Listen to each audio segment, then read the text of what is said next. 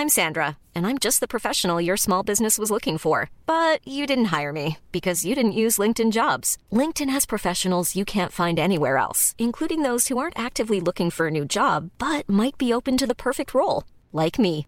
In a given month, over 70% of LinkedIn users don't visit other leading job sites. So if you're not looking on LinkedIn, you'll miss out on great candidates like Sandra. Start hiring professionals like a professional. Post your free job on linkedin.com/people today. Bonjour à toutes et à tous, bienvenue dans le podcast La Sur. Bonjour mon cher Rust. Bonjour Guillaume. Alors on va parler aujourd'hui de du rival de Rust. Il s'était croisé à l'UFC Performance Institute, avait failli en venir aux mains. Heureusement, Cyril Gann et Fernand Lopez étaient intervenus pour calmer les esprits en disant vraiment je À l'époque, c'était Benjamin Ah, Sarfati. Benjamin Sarfati, pardon. Mm. Et Cyril, avec, je cite, vous réglerez ça dans l'octogone. On attend toujours le combat entre les deux hommes, mais Kevin Holland là, faisait son premier main event à l'UFC face à Derek Bronson. Et ça s'est passé d'une manière assez particulière. Générique, mon cher Serge.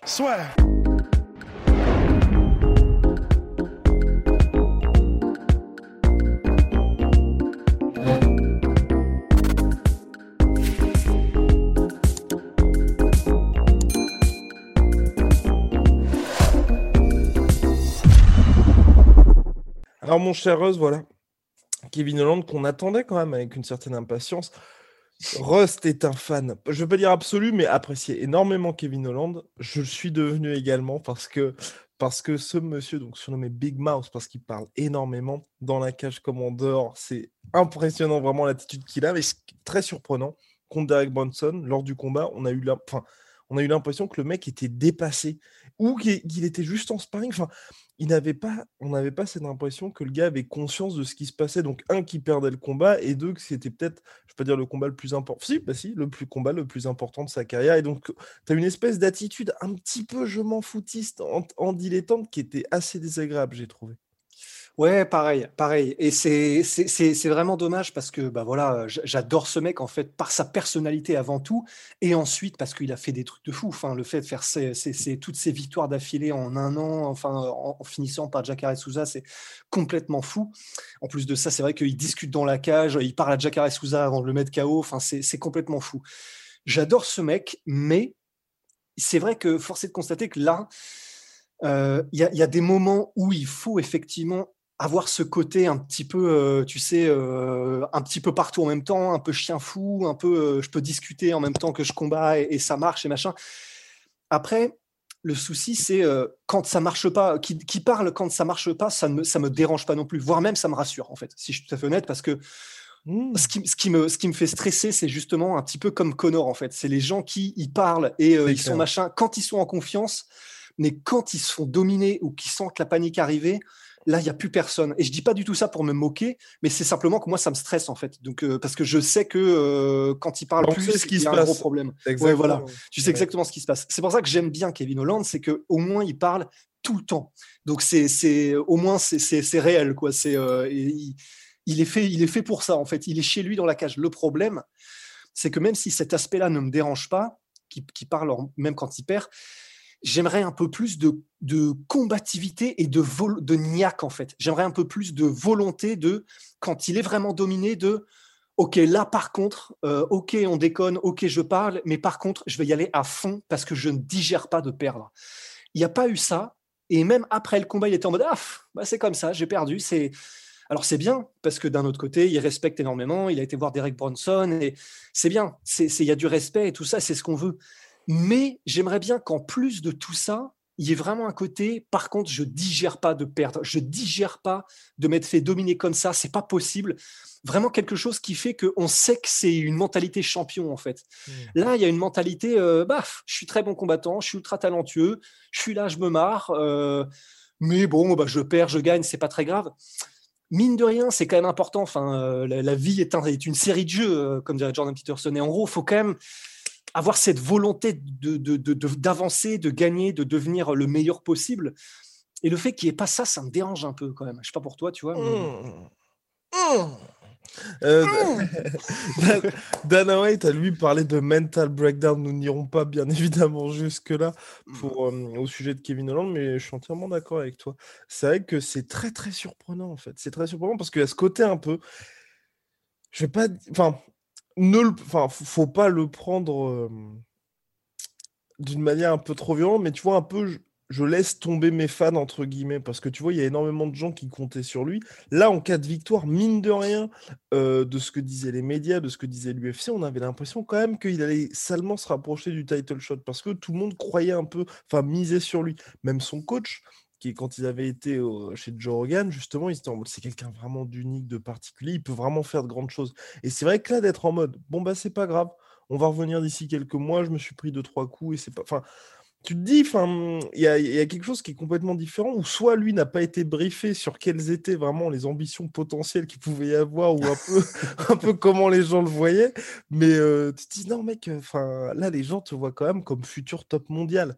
Donc pas, pas justement le gars qui vient, qui perd, qui gagne, qui anime juste la catégorie, non, tu es, censé être un prospect de l'organisation, donc c'est quand même un petit peu particulier ça.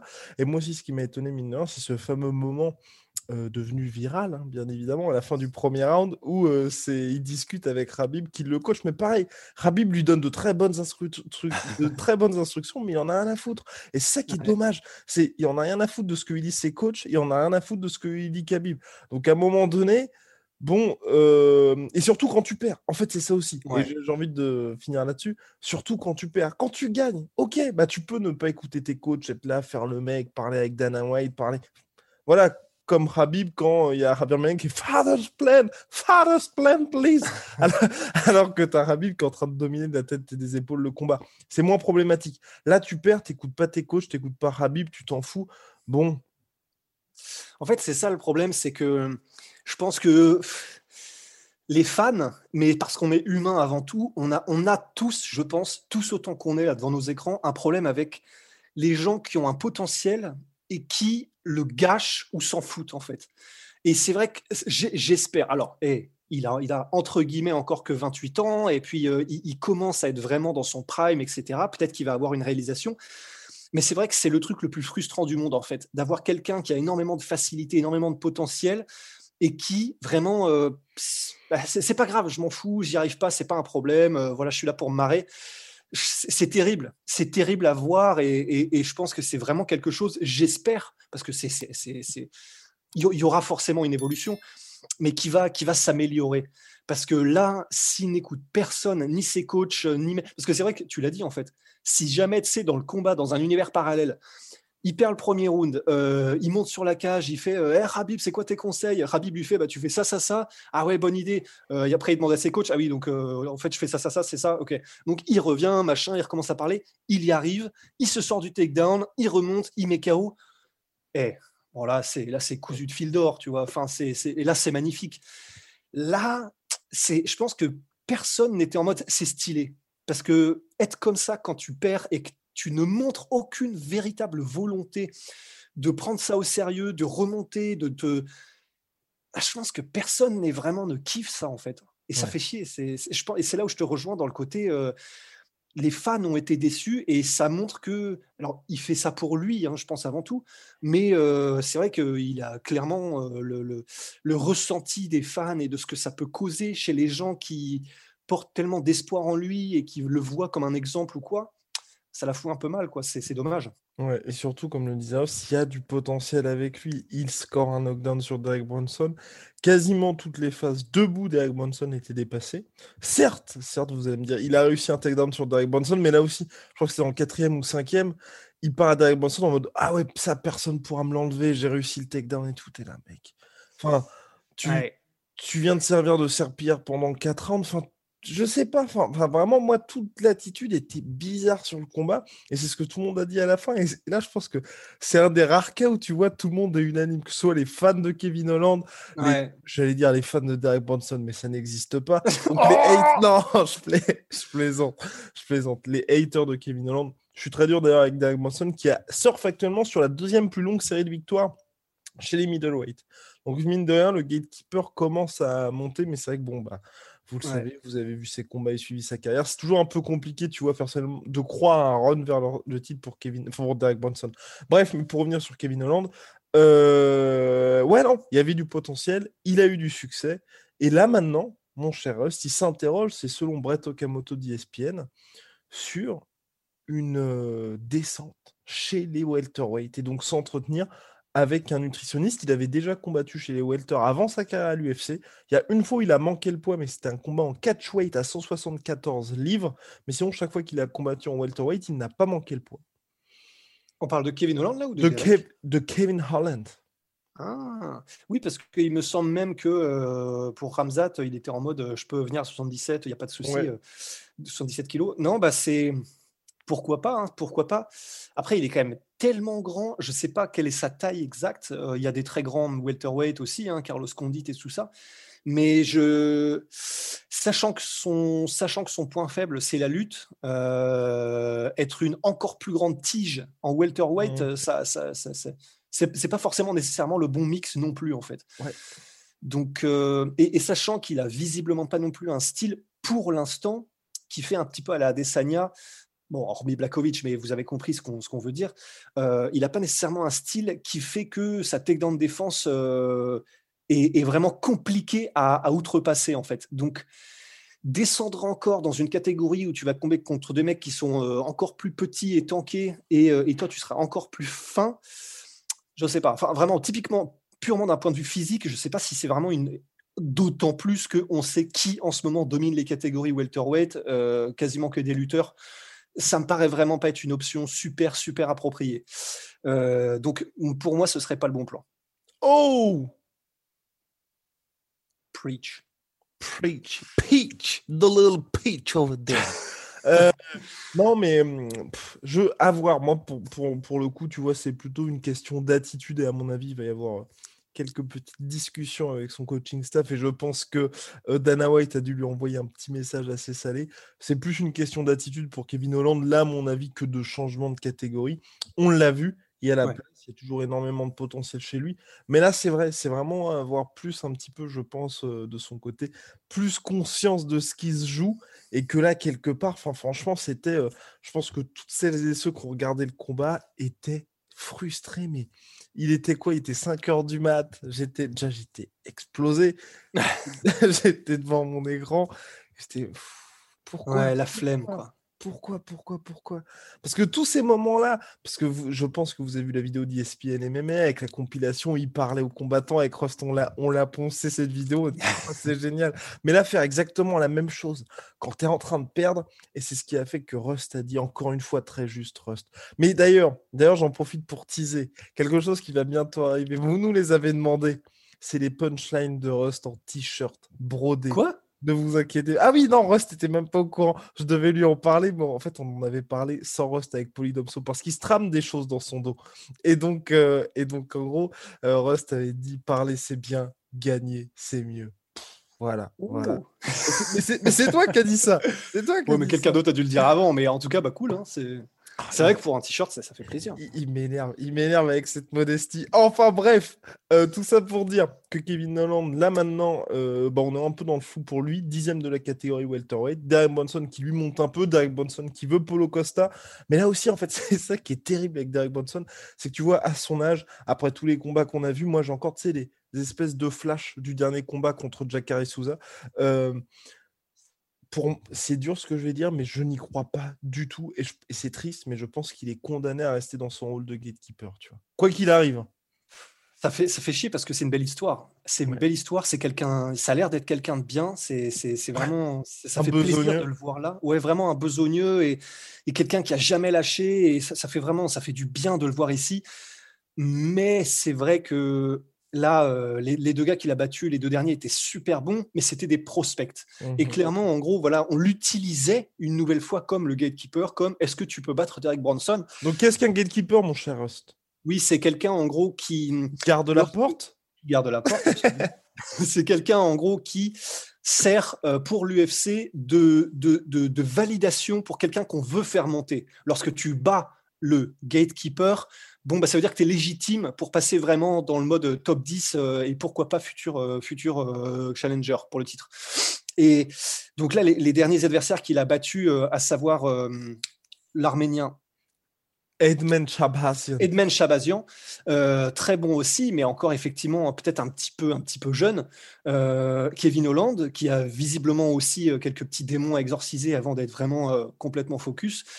Donc, il a battu des prospects et on ne peut pas lui enlever parce qu'ils étaient super bons et que ces prospects en question euh, venaient quand même de battre des noms absolument monstrueux de la catégorie. Donc, c'est pas comme s'il avait battu des, des, gars faibles, hein, pas du tout. Mais c'est vrai que voilà, il a battu des prospects et maintenant j'ai peur que quand ils reviennent, même s'il a eu un changement de carrière, j'ai peur que quand ils reviennent contre les monstres, bah voilà, le champion c'est Adesanya, euh, Bronson Adesanya, on en a eu un petit goût, on en a eu un petit, un, petit saveur sur le, une petite saveur sur le palais. C'était pas l'avantage de Derek Bronson, euh, voire même euh, c'était terrible.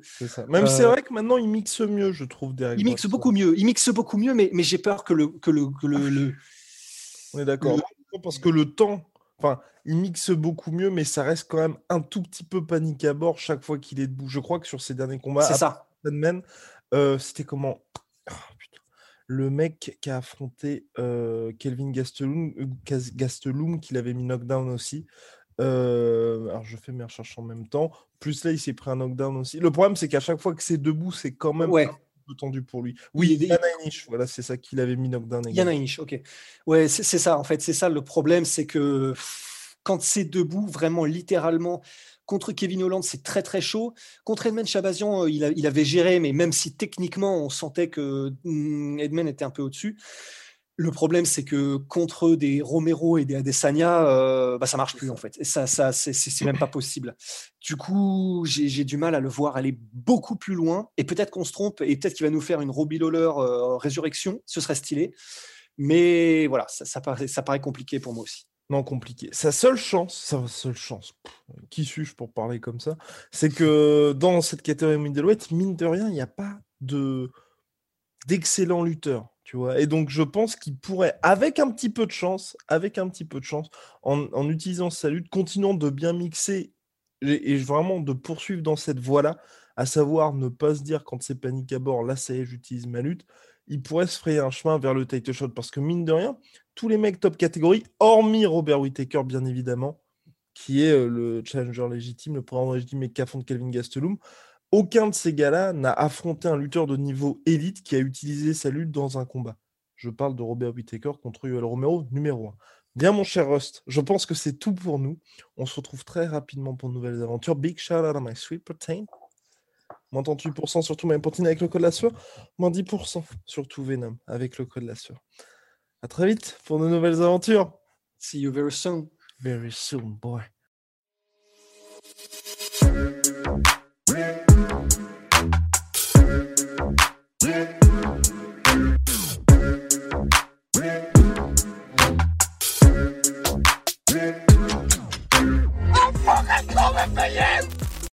Et voilà, c'est la fin de votre épisode du podcast La Sœur. Si ça vous a plu, n'hésitez pas à nous mettre les 5 étoiles sur Apple Podcast ou sur Spotify. Vous pouvez aussi nous laisser un petit commentaire, ça nous aidera beaucoup. Et si vous voulez aller plus loin avec nous, vous tapez La Sueur sur toutes les plateformes ou sur les réseaux sociaux, vous nous trouverez. Et là, vous nous écoutez très certainement en audio. On est aussi en vidéo sur YouTube, mais également sur Snapchat. Là encore, vous tapez la et on sera là. Merci de votre fidélité et à très vite pour de nouvelles aventures.